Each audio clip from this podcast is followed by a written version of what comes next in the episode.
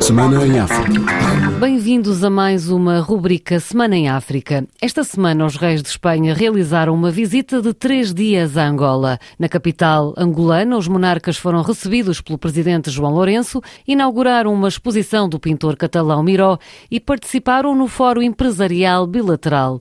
O presidente João Lourenço disse que Angola está aberta ao investimento espanhol, a parcerias empresariais sólidas que possam abrir as portas a Angola noutras economias internacionais. A Espanha é um país caracterizado pela existência de um setor empresarial bastante dinâmico e desenvolvido com alto grau de internacionalização. Consideramos por isso que as parcerias entre empresas dos dois países podem oferecer às empresas angolanas boas oportunidades para penetração em outros mercados e contribuir para a dinamização e diversificação das exportações do nosso país. Por seu lado, o rei Filipe VI reafirmou o interesse de Madrid em consolidar as relações com Luanda, reconhecendo os esforços angolanos em prol da recuperação da economia, apesar da crise internacional. Angola, um período... Angola atravessou um período muito complicado em termos económicos nestes últimos anos, partindo de um contexto em 2018 de recessão profunda.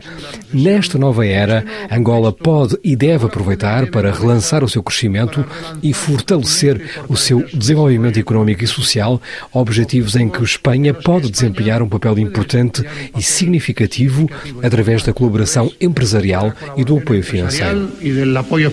Ainda em Angola, o antigo comandante da polícia, Paulo de Almeida, confirmou o envolvimento de complicidade de agentes de defesa e segurança no tráfico de droga. O Ministério do Interior desmente e diz desconhecer casos efetivos implicados no narcotráfico no país.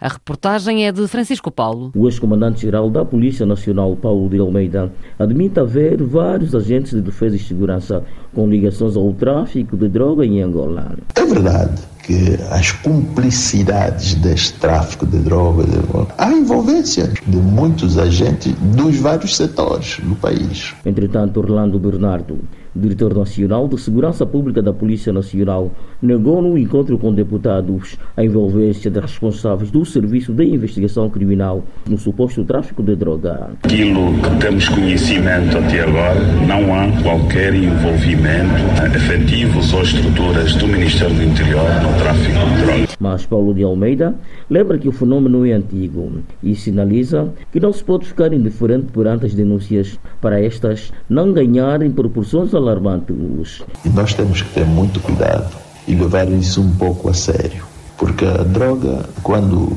está no seu estádio elevado, destabiliza um país. Maputo 105 FM. Em Moçambique, quatro pessoas morreram em consequência das chuvas que caem há pelo menos três dias na cidade e província de Maputo, no sul do país. A Direção Nacional de Gestão de Recursos Hídricos alerta para o facto de cerca de 24 mil pessoas dos distritos de Manhissa poderem ser afetadas pelas cheias. Orfeu Lisboa. A cidade e província de Maputo, no sul de Moçambique, que já contabiliza quatro mortos devido à chuva que cai nas últimas 72 horas, se vai ressentir das águas que provêm da África do Sul e do Reino de Eswatini, alerta Messias Macia, diretor nacional de gestão de recursos hídricos de Moçambique. Em 24 horas tivemos 300 milímetros na África do Sul. Aqui no território nacional tivemos entre antes de ontem, ontem e hoje precipitações que variam entre os 60 e os 140 milímetros. Vai uh, causar inundações. Prevemos que cerca de 2 mil hectares poderão ser afetados. Estimamos que no caso da bacia do rio Comate, perto de 10 mil pessoas poderão ser afetadas, sendo que na bacia do Mbeluz, perto de 14 mil pessoas poderão ser afetadas. A petrolífera francesa Total Energy encarregou Jean-Christophe Ruffin, escritor e antigo diplomata, de avaliar a situação de segurança em Cabo Delgado, no norte de Moçambique.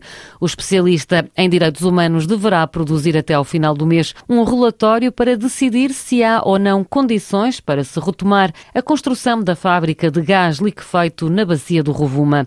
Em entrevista à RFI, Fátima Membir, ativista social com análises no setor da indústria extrativa, aponta alguns riscos na tomada desta decisão, no entanto, admite que se trata de um procedimento normal da empresa francesa. É recomendável que se, faça uma análise desta natureza, que se enquadra naquilo que se chama de conflito impact assessment, que vai verificar de medida que o investimento pode afetar o conflito, aumentando a sua escala ou criando situações de insegurança alargada para as comunidades à volta, mas também creio que é para verificar se, em caso de retorno, por exemplo, que outras ações podem ser implementadas para assegurar que as situações de segurança estejam garantidas não só para o projeto, mas para as comunidades. Não há então um risco ao tomar esta decisão, a, a Total se estar a desresponsabilizar sobre as questões de segurança? Existe certamente o risco de a Total, por não tendo mais interesse em investir por várias razões que a própria Total eventualmente possa saber, e ela pretenda legitimar essa decisão de não retomar a Moçambique, então contrata uma consultoria independente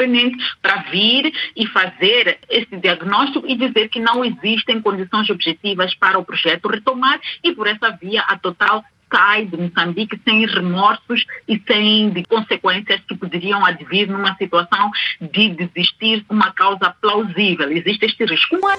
Bissau. 94 FM. O presidente da Guiné-Bissau, Maru Sissoko Embalo, inaugurou esta sexta-feira em Bissau um moderno edifício que vai sediar o Instituto da Fiscalização das Atividades de Pesca. O edifício foi construído pela União Europeia. As explicações com Moussa Baldé. Ministro das Pescas, Orlando Viegas, disse que mais do que o próprio edifício é preciso disponibilizar meios e recursos financeiros para a fiscalização das águas. O ministro falava na necessidade da aquisição de patrulheiros e vedetas rápidas. Além da fiscalização constitui outra grande meta da Guiné-Bissau, iniciar o processo de exportação do pescado para o mercado europeu. O ministro Orlando Vegas garantiu que o processo está bem encaminhado através da criação da certificação MADI em Guiné-Bissau. Estamos a falar de concretamente das normas que respeitam os critérios da União Europeia. Isso que é o nosso maior problema, ter a possibilidade de fazer exportação através do mercado europeu. E eu acho que brevemente vamos começar a fazer exportação do congelado, porque isso tudo é um processo. Orlando Viegas, ministro das Pescas da Guiné-Bissau. A Guiné-Bissau que assinalou esta semana um ano do ataque à Rádio Capital FM, que provocou cinco feridos e danificou os equipamentos. Jornalistas e técnicos da Capital FM realizaram uma vigília em frente à rádio, exigindo que as autoridades judiciais divulguem os resultados dos inquéritos. Milena Fernando Quibina, jornalista na Rádio Capital FM, refere que no último ano nada mudou. Até ao momento não se sabe o que, o que foi feito, em que situação está o, a investigação feita pelo, uh, feito pelo, pelo, pela Polícia Judiciária e Ministério Público. Até agora aguardamos com expectativa para conhecer os resultados dos inquéritos feitos depois da destruição da Rádio Capital FM. Nada mudou. Nada mudou, estamos a trabalhar com muitas dificuldades, com os materiais que foram destruídos. Estamos a trabalhar para não ficar em casa. Já se passou um ano. O único pecado que, que, temos neste momento é de dar a voz aos que não têm. É o ponto final nesta rubrica Semana em África. Nós, já sabe, estamos de regresso na próxima semana. Até lá, fico bem.